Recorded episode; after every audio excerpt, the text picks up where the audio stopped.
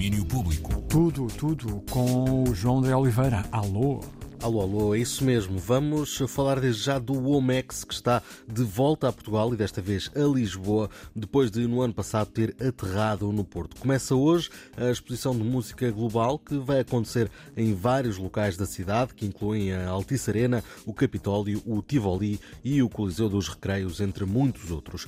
É um evento que atravessa a cidade e, claro, que é influenciado por ela, como explica António Miguel Guimarães, da organização normal espírito de uma cidade penetre no, no, no, evento. Aliás, é essa a ideia e essa a intenção também.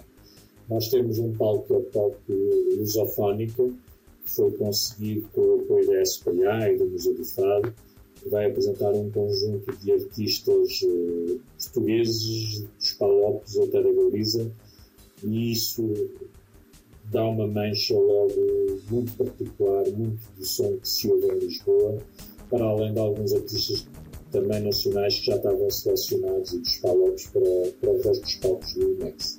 Além da música nacional e lusófona, há todo o mundo inteiro deste, dentro deste WOMEX. Começa tudo mais logo e a nossa Marta Rocha vai andar por lá para falar de todos estes mundos. Preparem-se que logo ao fim da tarde ela fala-nos de lá em direto no domínio público extra. O WOMEX arranca hoje com o apoio da 3 e segue até domingo. Aqui por Coimbra, o Salão Brasil celebra hoje 10 anos sob a gestão e programação do Jazz ao Centro Clube.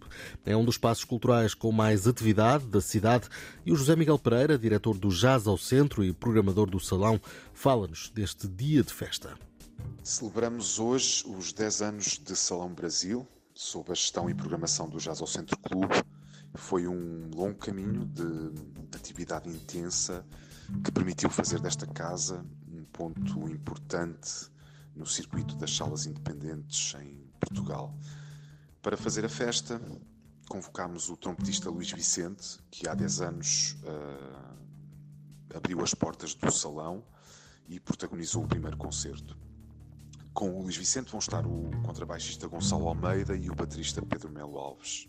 A noite de hoje serve sobretudo para juntar uma série de amigos e parceiros uh, que tornaram esta aventura possível, um, por mais improvável que ela parecesse no início. Dez anos depois, o salão está vivo e de boa saúde ah, e com planos para o futuro.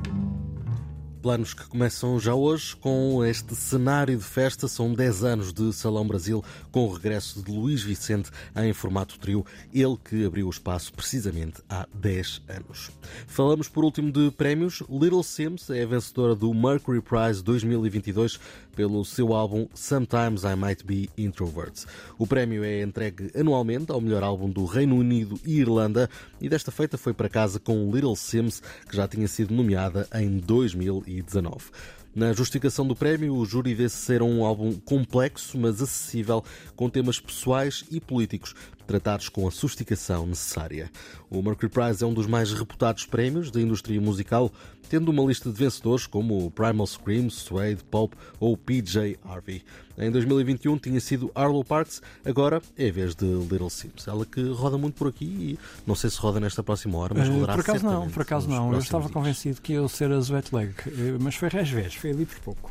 Felizmente, e, e também é uma das vantagens, não é? É que há muita coisa boa ali para premiar. Sim, sim. Olha, grande abraço. Obrigado. Deusinho. Até já. Domínio Público.